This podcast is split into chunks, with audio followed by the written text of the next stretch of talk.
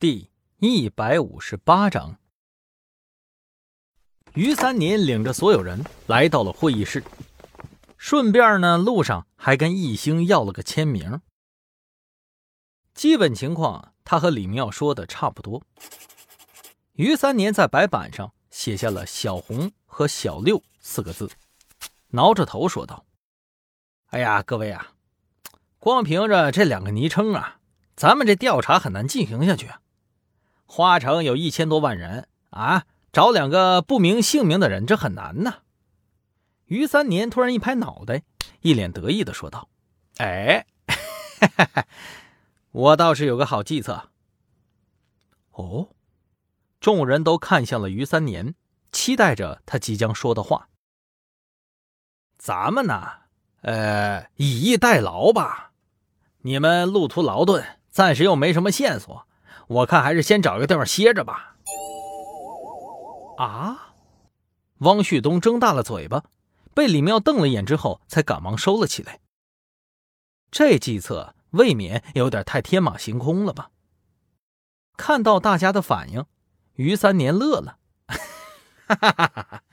哎，开个玩笑嘛，别这么紧张嘛，一个个的。其实是这样的，嗯，所有资料我都看过了，我想啊。既然小六是死士，而且还有个姐姐，那像三生会这样极尽隐瞒自己下落的组织会怎么做呢？于三年收起了笑容，变得严肃了起来。杀人灭口。一星淡淡的开口说道：“哎对，杀人灭口。敌人很强大，也很冷酷，我们不能将找到线索的期望放在敌人的仁慈之下。”于三年说着，猛地一拳砸在桌子上。因此，我们需要做好小红已经遇害或者被绑票的准备。这样一来，我们便有了调查的方向。哎，小徐，你过来一下。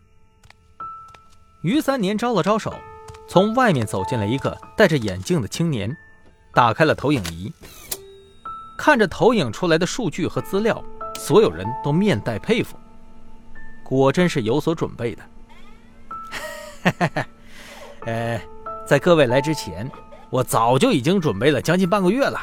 这个案子不止你们注意到了，花城市近半个月的失踪人口，哎，都在这儿了。易星皱起了眉头，于三年一眼就看到了易星的这个表情，立马追问：“易教授，是不是有什么想说的？”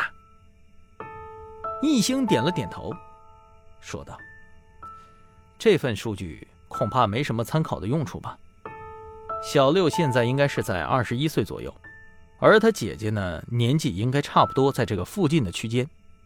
但是刚才我看了一下，这些失踪人口的年龄层都不太接近呢。”于三年鼓了鼓掌，挥手让小徐出去接着找资料了，又说道：“ 哈哈，易教授说的极其有道理。”想不到易教授不光心理学造诣很高，这排查能力也很突出啊！哎，正是如此。呃，这些数据啊，其实不能当做可靠的线索，只能算是一个排查的方向，应该是不会有错的。就在这时，小徐突然匆匆推门而入：“于队，东城有人报案，发现了尸体。”啊，这么快？走！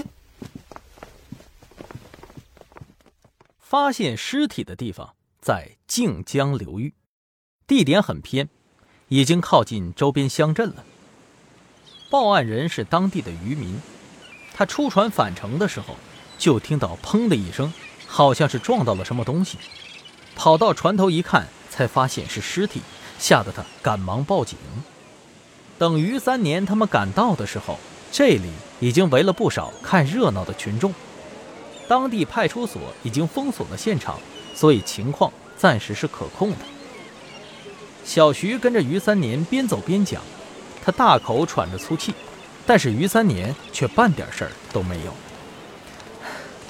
于队，呃，我们已经安排人手对尸体进行初检和证据固定了。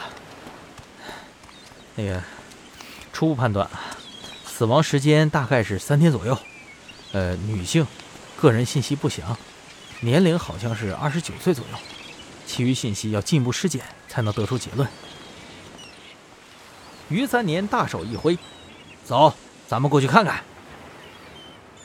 靖江有上百米宽，水流不算湍急，尸体漂浮的那个水域水很深，水草茂盛，很难打捞。大家来到近前，就看到负责打捞的人员已经累得瘫倒在了地上。当他们把目光移到旁边尸体的那一刹那，所有人都瞳孔收缩。尸体双腿被绳捆绑着，外面套着一个破了一半的编织袋，袋子里头有不少的石块。不管是杀人抛尸，还是直接沉江，这个手法都蛮符合那个组织的手笔，做的很专业。再联想到先前的推测。如果万一这个女孩子是小红，那可就麻烦了。